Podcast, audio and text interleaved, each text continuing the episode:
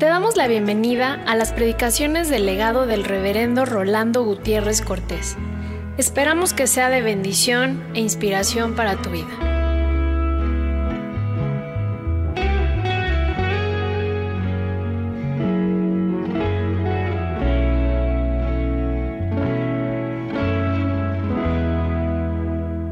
Marcos 6, versos 12 y 13. Es la última lección de homilética de Jesús para los suyos. Y mire lo que dice. Y saliendo predicaban que los hombres se arrepintiesen y echaban fuera muchos demonios y ungían con aceite a muchos enfermos y los sanaban.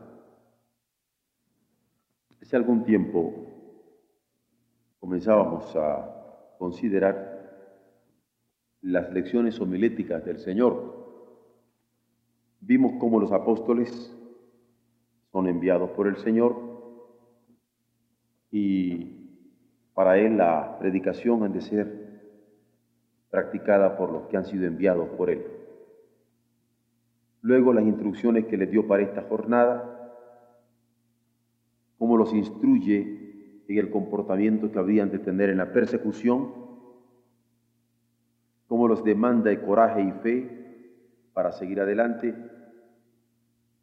y cómo cada quien debía llevar su cruz.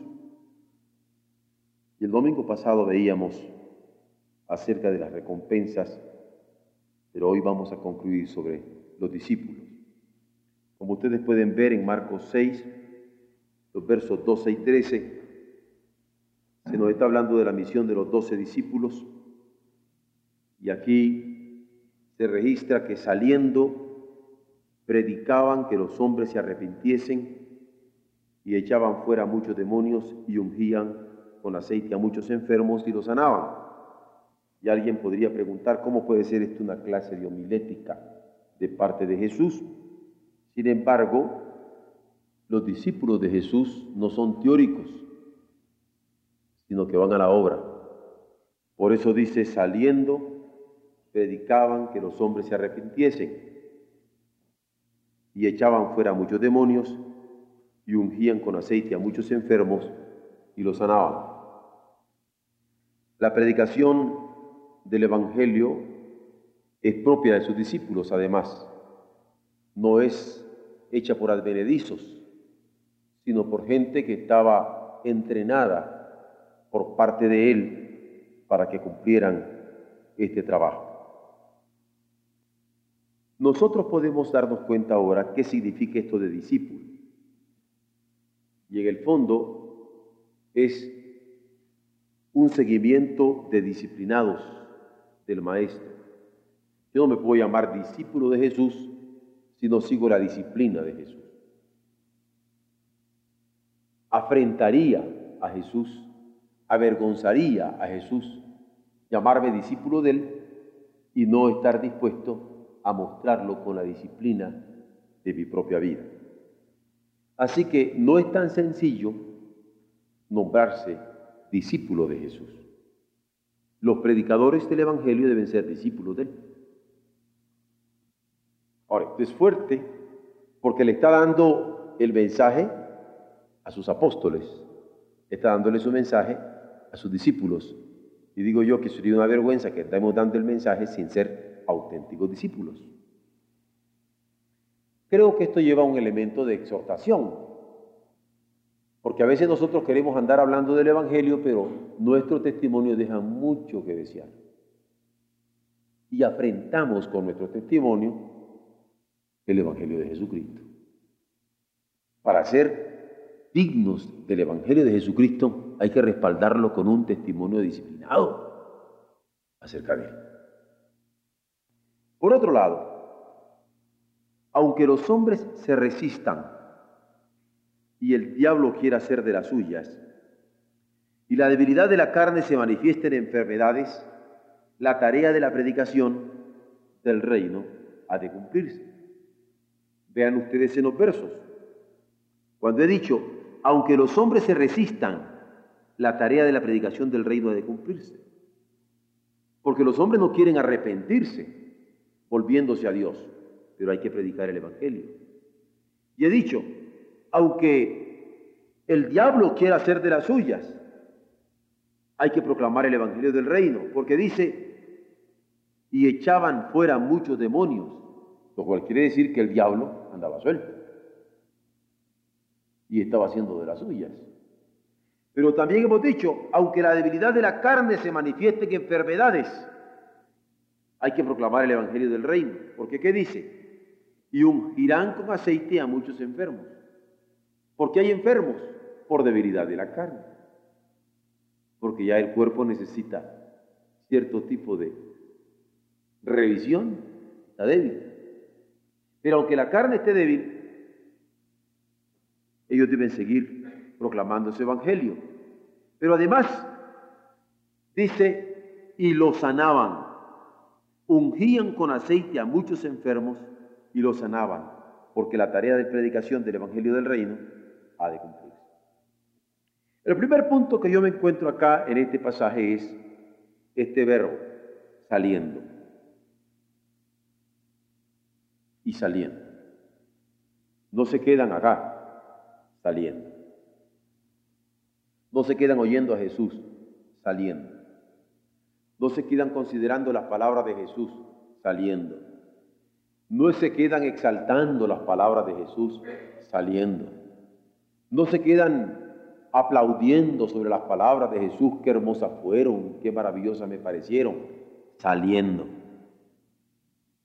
¿Y cómo salían? Confiados no salen desconfiando, sino confiando.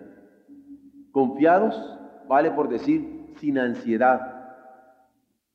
Porque si nosotros, como discípulos del Señor, vamos a salir, disque a proclamar el Evangelio, pero víctimas de ansiedad, no tiene caso. Sino que salimos porque habiendo echado toda solicitud sobre Él, sabiendo que Él tiene cuidado de nosotros, vamos a salir confiadamente. Un discípulo sale confiadamente anunciar el Evangelio. Además, lo hace presto.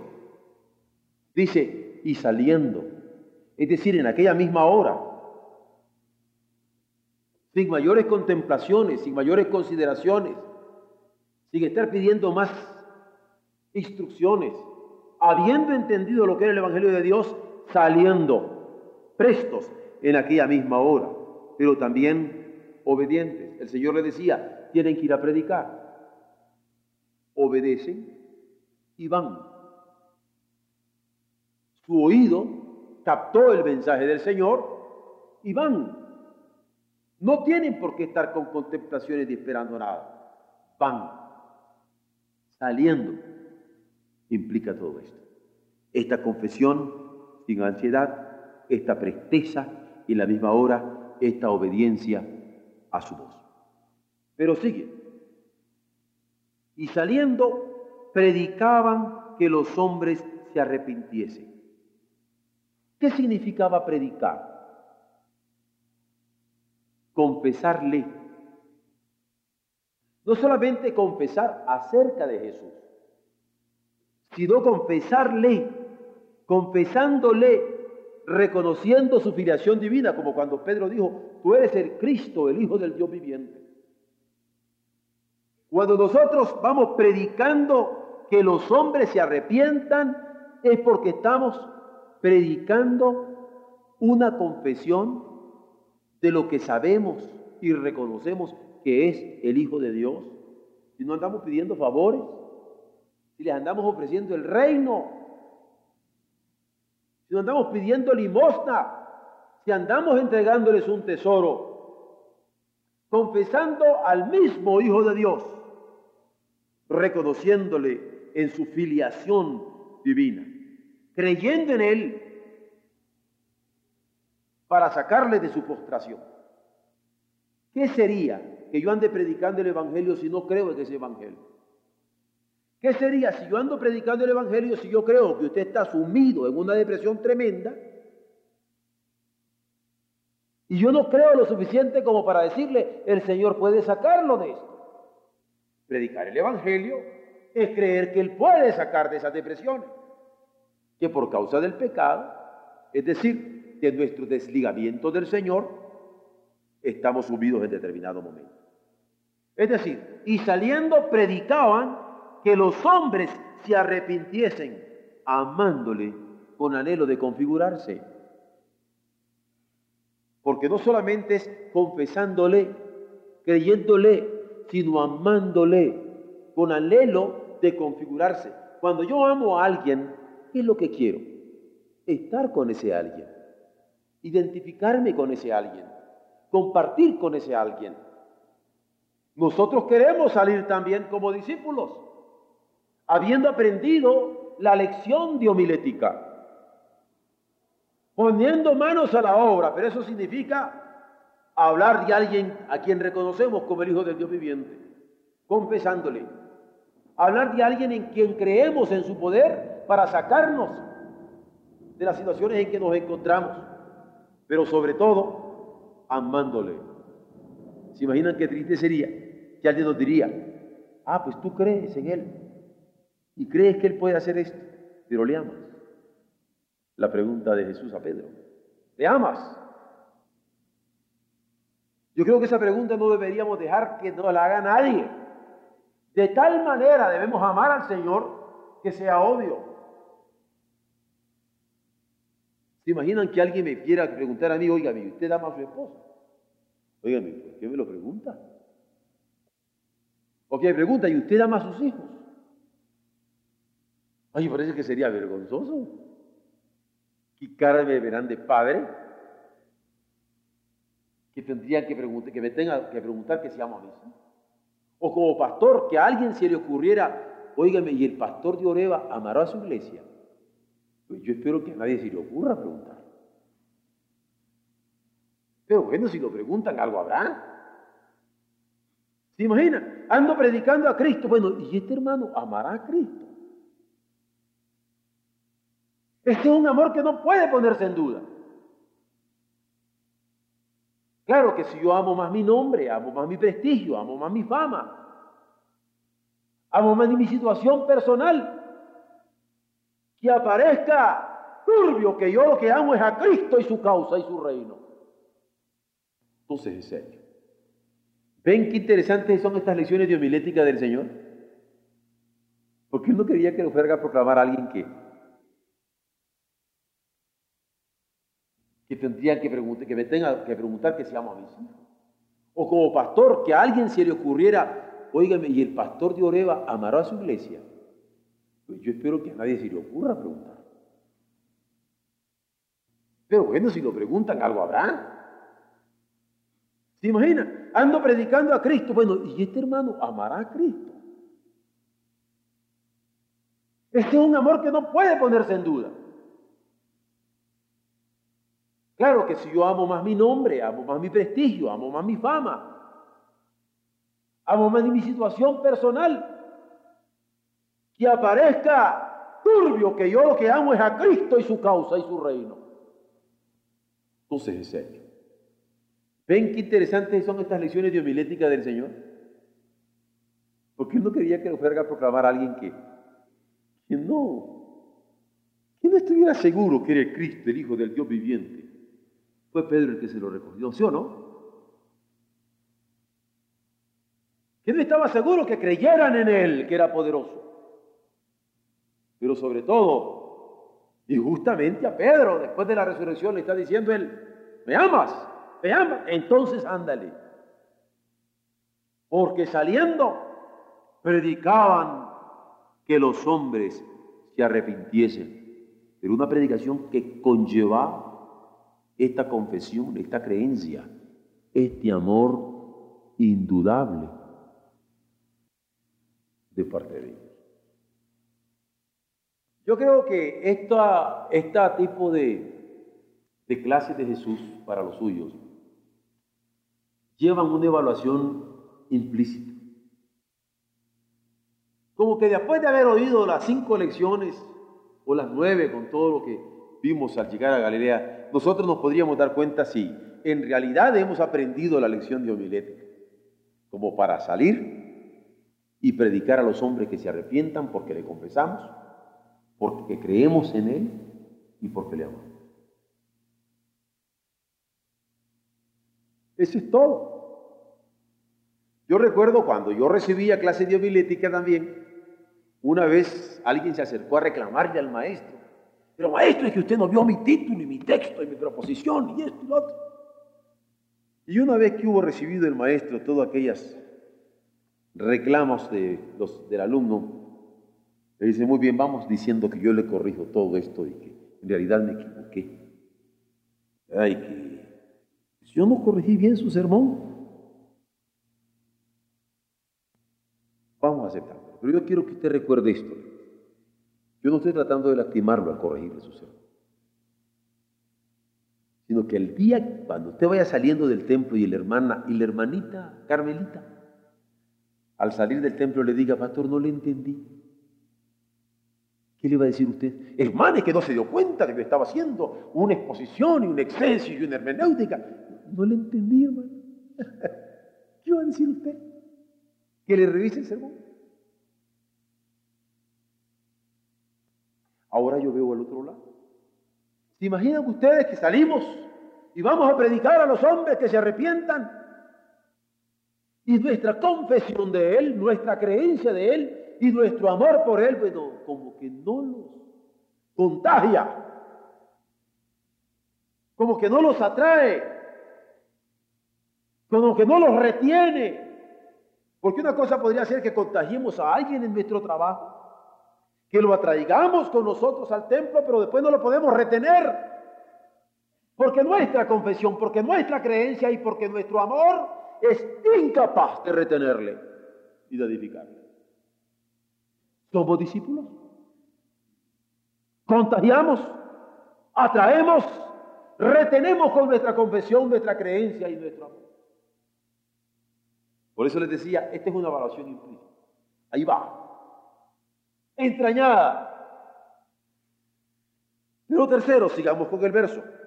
Dice, y echaban fuera muchos demonios. ¿Qué implica esto? Echar fuera muchos demonios de parte de los seguidores de Jesús. De estos que tienen la disciplina del Maestro. De estos que están forjados al calor del maestro. ¿Qué significa esto de echaban muchos demonios? ¿Qué implica? Si yo echo demonios de alguien es porque estoy interesado en ese alguien. No quiero que su cuerpo esté dominado por un demonio. Mucho menos que su alma esté dominada por un demonio. Me preocupo. Y oro con él. Y busco con él la voluntad del Señor. Entonces quiere decir que el discípulo que proclama, confesando, creyendo y amándole, es alguien que a la persona que tiene enfrente la ve de tal manera que quiere su liberación de cualquier demonio que quiera ser presa de él.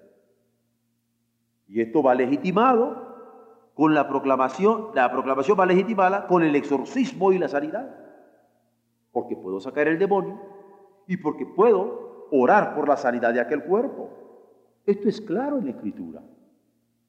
Yo no puedo pensar que soy realmente un predicador del Evangelio si no me acompaña el ministerio de la sanidad. A veces nosotros pensamos que esto es un énfasis pentecostal. El Nuevo Testamento. ¿O no dice eso? Está en su Biblia. Porque en la mía aquí está y echaban fuera muchos demonios.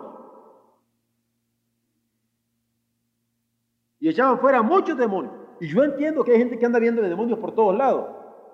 Y andan exorcizando por todos lados. Pero hay un, adagio latino que dice así, lo voy a decir en latín, a veces van a pensar que soy hasta cura, ¿no? dice, abusus, abusus non tolen usus. El abuso no extingue el uso. Que haya personas que hayan, andan viendo demonios por todos lados no quiere decir que no haya demonios y que quieran hacer presa de nosotros. Y que otros abusen No quiere decir que nosotros no vayamos a usar el poder del Señor. Por eso, cuando dice y echaban fuera muchos demonios porque estaban interesados en el cuerpo y en el alma, y esa proclamación de ella va a ser legitimada con el exorcismo y con la sanidad, el encuentro con Satanás, con el diablo y con sus demonios, porque como Dios tiene ángeles, Satanás tiene demonios de diferentes tipos, colores y sabores. No crean que es una manera de decir colores y sabores. ¿No es cierto que nos atraen muchos los colores? Sino que le digan los que andan detrás de las güeritas. ¿No es cierto que nos atraen mucho los sabores? Sino que nos digan los que andan buscando la diferencia entre un tabaco y otro, o un vinito y otro vinito. O sea, no es una manera nada más de decir que el demonio tiene diferentes colores y sabores. Tiene también olores. Unos son chamados. ¿Mm? Por eso es que se perfuman tanto. ¿Ustedes creen que el, diablo huele a azufre? Quítese eso de la cabeza. Si justamente esos son los atractivos de Satanás. Es luz bel, luz bella, atractivísimo. Y esto hay que tenerlo claro porque no tenemos lucha contra sangre y carne, sino contra estas fuerzas demoníacas que se disfraza de colores, de sabores, de cultura, de tantas cosas, de riqueza, de posición, de posesiones. No solamente estemos esperando a alguien con cuernos y con cola, pero luego echaban fuera muchos demonios interesados en los cuerpos, legitimados con este exorcismo y sanidad, pero proclamando el arrepentimiento y la liberación. Porque el arrepentimiento y la liberación son señales del reino. Donde hay arrepentimiento es que el reino de los cielos está haciendo fuerza y está llevando adelante la cosa. Hablo de arrepentimiento, no de remordimiento. Porque el remordimiento me puede traer retorcido el corazón. Pero el arrepentimiento que viene de la humillación y de la confesión de pecado. Es un arrepentimiento, es... Ahora voy al griego, ya ve. Es metanuia, metanoia, metanus. Es un cambio de mente. ¿Por qué? Porque antes mi mente veía a la derecha o veía a la izquierda o veía abajo o veía arriba, ahora quiere ver a Cristo y a este crucificado. Cambia mi interés, cambia mi espíritu, cambia mi dirección, cambia mi sentido. Es un arrepentimiento. Entonces, no es un remordimiento, nada más, de retorcimiento. El arrepentimiento no es para permanecer aplastado, achatado. Es decir, me arrepentí y ahí me quedé. El arrepentimiento es búsqueda, es mirada, es lucha. Tampoco se entienda que el arrepentimiento es olvido. Porque alguien dice, bueno, ¿y por qué te vuelves a acordar de esto? Ya, Dios te lo perdonó, no te acuerdes. No, ciertamente tengo la mirada en el Señor, pero nunca me quiero olvidar del lugar donde caí para no volver a caer. Y es aquella lucha tremenda, consciente de mi debilidad, pero también del poder del Señor que opera en mí. Cuando se da esta lucha, el reino de los cielos está haciendo fuerza. Es señal de que el reino está trabajando. Pero cuando alguien se queda, me arrepentí, pero nunca pasó de allí, óigame, muévale, adelante, avance, porque arrepentimiento es cambio de disposición, cambio de mente, cambio de ritmo en la vida para seguir luchando. Donde hay arrepentimiento entonces, que no remordimiento, que no simple confesión, que no simple humillación, que no achatamiento, que no estaticidad, sino lucha y avance. Donde hay arrepentimiento, insisto, es señal que el reino está afectando una vida y que se lucha y que se sigue. Pero no solamente ese arrepentimiento, sino la liberación. Libre ahora, poder de la carne, soy liberado para moverme en el poder del Espíritu. Pero continúa, dice, y echaban fuera muchos demonios. Pero dice, y ungían con aceite a muchos enfermos. Los predicadores ungiendo con aceite, así. Los predicadores del Evangelio que confiesan a Jesucristo y que creen en Jesucristo y que le aman a Jesucristo ungiendo con aceite. Eso es lo que dice el Evangelio. Esta es la orden que Cristo ha dado. ¿Ah? Ungían con aceite a muchos enfermos. ¿Por qué? Porque el aceite es figura del Espíritu Santo. Sencillamente por eso. No se trata de un elemento mágico. No. Es figura, es símbolo, es señal de que yo dependo de que el Espíritu del Señor.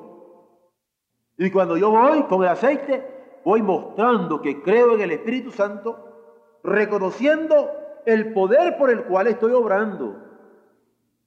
El poder por el cual estoy obrando. Podría ser un médico. Podría ser un médico. Que en un momento dado me da un tratamiento a mí. Aquí tenemos los doctores. Me dan un tratamiento. Muchas gracias, doctor. Pero además, voy a orar con usted, pastor. ¿Se imagina usted cuando ese médico proclamador también ora por mí y me unge con su aceite? Consciente que no se trata de un elemento mágico, sino porque comparte conmigo el poder del que defendemos es algo ajeno.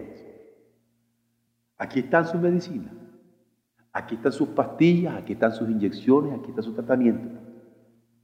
Pero déjeme orar con usted. ¿Qué, ¿Qué, cambio? ¿Qué cambio? ¿Qué cambio?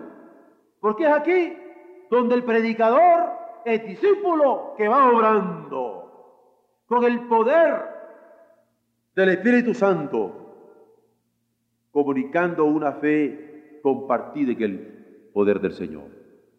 Porque cuando ese médico, que es el ejemplo que estoy usando, está ungiéndome a mí, está orando conmigo, está comunicando, estamos comunicando, estamos en comunión con una misma fe. Y hace la diferencia. Y no es cierto que a esa hora uno no sabe qué agradecer más al salir de, de un consultorio del médico o cuando él salió de mi recámara, si aquella visita, si aquella medicina o aquel óleo aquel momento de comunicación espiritual que tuvimos. Así dice. ¿Eh? Y saliendo predicaban que los hombres se arrepintiesen y echaban fuera muchos demonios y ungían con aceite a muchos enfermos. Porque así como el aceite es figura del Espíritu Santo, estaban reconociendo el poder por el cual obraban y comunicando la fe que podían compartir en el poder del Señor. Pero concluye, ¿Mm? Muy interesantemente concluye diciendo, y lo sanaban. Porque no se trata de que solamente era algo así nomás, como por un rito. Podía pasar o no pasar, dice, y lo sanaban, y era efectivo. Y operaba, y trabajaba, dice, y lo sanaban. ¿Lo sanaban con qué? Con el poder que habían recibido usando remedios corrientes que todo el mundo podía usar, porque el aceite lo usa todo el mundo. Usando ese poder y denotando un cuidado pastoral por los enfermos. No se puede ser evangelista. Voy al Evangelio, hermano Arango. Sí, porque es un evangelista que reconocemos todo. Pero no podemos ser evangelistas sin tener este cuidado pastoral por el enfermo.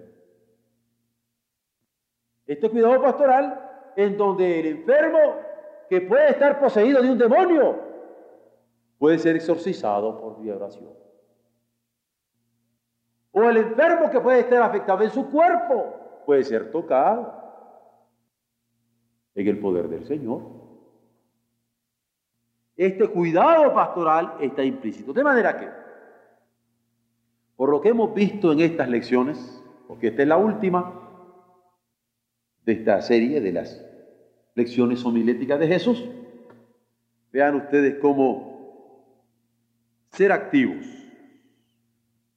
es una característica del discipulado y saliendo.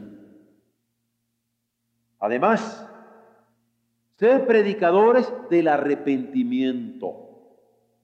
Por eso en estos momentos yo aproveché para decirles la diferencia entre lo que podía ser un remordimiento, una angustia, una confesión, una humillación o una estaticidad que podríamos querer llamar arrepentimiento sin percatarnos que hay todo un dinamismo en ello. Porque si nosotros vamos a predicar arrepentimiento, vamos a predicarle a la gente, levántese, tome su lecho y vaya a su casa. Levántese y ande. A mí me encanta eso de Jesús. No andaba echándole la manita a nadie. No es que no quiera que nosotros no le echemos la mano a nadie, ¿no? Pero me llama la atención que el Señor no crió parásitos. Levántese. Que no puedo, levántese. Es que levántese y lo hacía brincar. Porque claro, ya se, se daban cuenta que podía, que hasta saltaban. Ahora tome su lecho. No les decía, a ver, le voy a ayudar un poquito. No, usted mismo cargue lo suyo y ahora camine.